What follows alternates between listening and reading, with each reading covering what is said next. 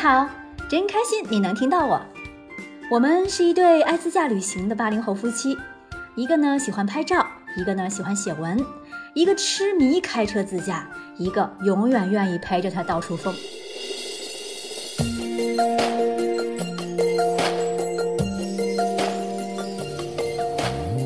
上集说到的湘西呀，忘了矮寨大桥了，这集咱们得给它补上。之所以要补上，是因为矮寨大桥那可是相当的壮观，必须要好好说说它。而且矮寨不矮，绝对拥有世界高度。矮寨大桥的门票不建议在网上买，因为它有很多种套票，网上买根本解读不明白包含什么。我们就是琢磨半天，这票应该怎么买呀？最后决定啊，还是开车到售票处再买。售票处也就是游客接待中心，修建的非常好，有专门的服务人员解释门票的分类，路线也有好几条，具体的我也没记住。不过我们买的是远看大桥的票加玻璃栈道。其实还可以有一条线路是走进大桥的内部，但个人觉得大桥一定要远观它的雄伟，走近了反而看不出什么。观光车票要单独买。其实并不远，大概一公里左右。我和胖叔一路玩着，拍着照就走到了。五月中的气温舒服湿润，身处在大山里，负氧离子极高。进入景区，沿着木栈道走，游客非常非常少。淡季出游简直不要太爽。没走多远，就已经身处半空中了。因为栈道就修建在悬崖峭壁的半山腰上，一侧是大峡谷，另一侧是石壁，好像飘在半空中一样。时不常的有树藤挡在路中间一人高的位置，旁边的标牌上写着“小心练就铁头功”，让人看后会心一笑。沿着步栈道走，没多久就是玻璃底的栈道了，玻璃上的污渍很多，不太干净。并没有铺满整个道路，玻璃连接处的材质很宽，完全没有惊险的感觉，就像逗小孩玩的摆设，显得有些鸡肋。远远看着矮寨大桥，特别特别的雄伟，横跨在巨大体量的德夯大峡谷中，下方的矮寨镇和田园风光景色一览无余。走到宽阔处，放飞无人机，跟着无人机的镜头看，三百六十度环绕一圈。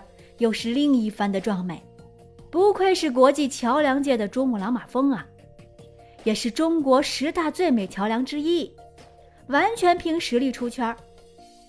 据我所知，中国仅用了四年时间就建成了这座大桥，这是对全国建筑的真正贡献。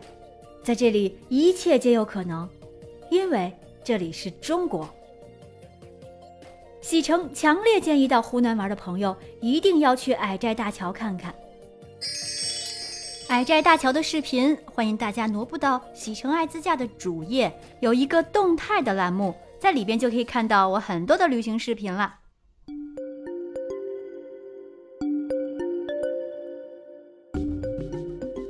话说，再入广西了一波，是为了几年前到小七孔时。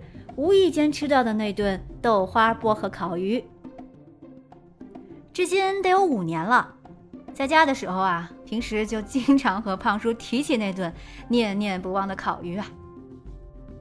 其实，在北京也能吃到，但就是觉得味道不对。嘿嘿，确实矫情了。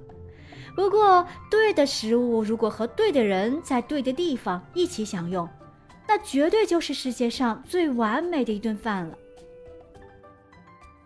从湖南进入广西，先到了三江县。城阳八寨是爸爸一直想去的地方，他经常和朋友们自己坐火车到处玩儿。因为不是自驾，很多地方难免去不到。城阳八寨是他一直想去，却一直不太方便路过的地方。那这次就一起去打个卡吧。城阳八寨是很典型的侗族村寨。里面的人工痕迹很重，在我看来，这个地方确实是可去可不去的。景区门票六十，往返电瓶车票是十五元，游客售票的接待中心是新修的，即使它看起来很有民族特色。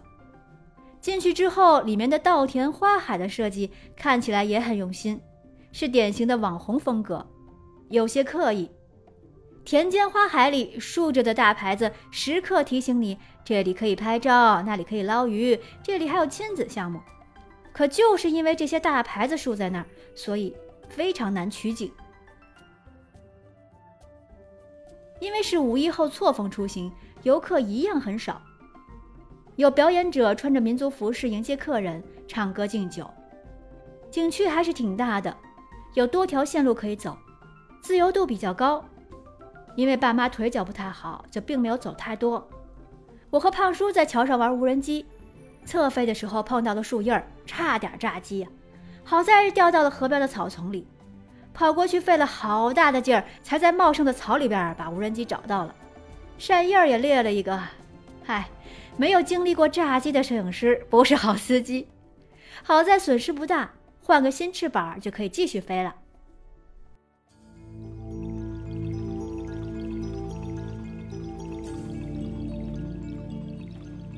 广西柳州的三江县内还有一个神奇的地方，几乎被人遗忘了，它就是中国唯一一个水上古城——儋州古城。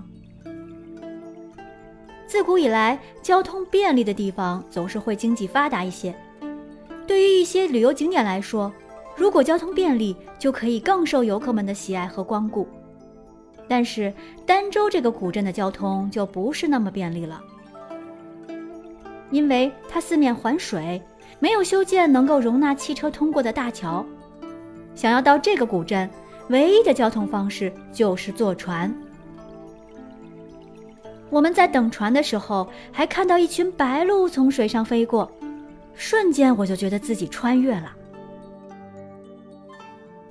古镇非常美丽，这里没有过分的商业化，有的只是远离喧嚣的宁静。是一个可以令人久久回味的小城。在很久以前，政府想过帮助这里修桥，但是当地居民却反对。他们认为，一旦有了桥，儋州古镇就再没有这样的宁静了。当然，这个传言不知道是真的还是假的，但是这样的儋州古镇还是像一个世外桃源般的存在。儋州古城的视频，欢迎大家挪步到喜城爱自驾的主页中，有一个动态的栏目去查看。从这里的居民就可以看出来，非常的善良淳朴，每家每户都可以自由的参观。岛上的居民可以真正的做到日不闭户，每户居民的家门口都吊着腊肉、酸鸭、酸鱼，随便搭配青菜翻炒，就能做成美味的下饭菜。这里还有一大片的柚子园儿，种植沙田柚。每年十一月份是儋州柚子节，可惜我们来的季节不对，没有吃到。儋州古镇始建于明朝万历十九年，至今有四百多年的历史了，许多建筑还保留着明清风格。其中最大的一处建筑，也是我最喜欢的，就是儋州书院了。创建于道光三年，至今有将近二百年的历史。墙面斑驳，古风犹存。一九四五年被日军侵略，还能看到房屋有烧毁的痕迹，留下了日军侵华的罪证。儋州古镇门票二十元，包含往返船票。网上买票能价格便宜点儿，停车费十块。如果不着急，就在镇里住上一晚再走吧。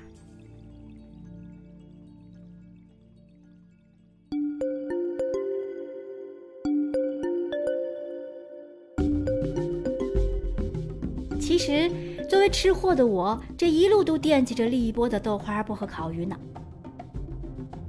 终于到了荔波，胖叔的方向感啊，真不是吹的。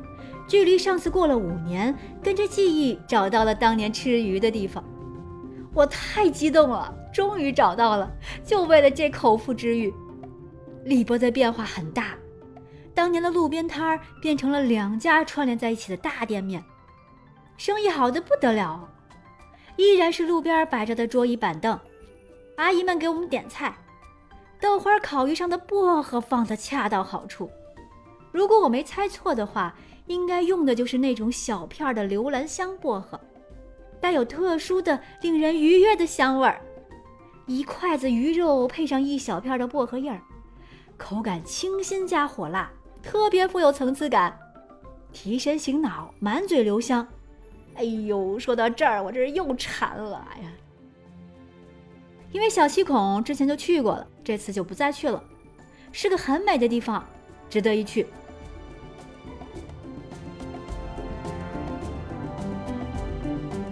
话说，马上就要进入云南了，在植被丰沛、野兽横行的高黎贡山深处泡野温泉是什么感受？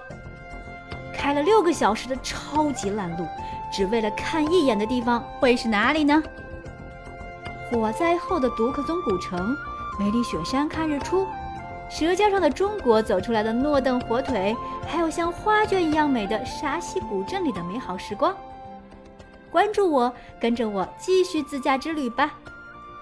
更多旅行的视频，欢迎大家挪步到主页动态中查看。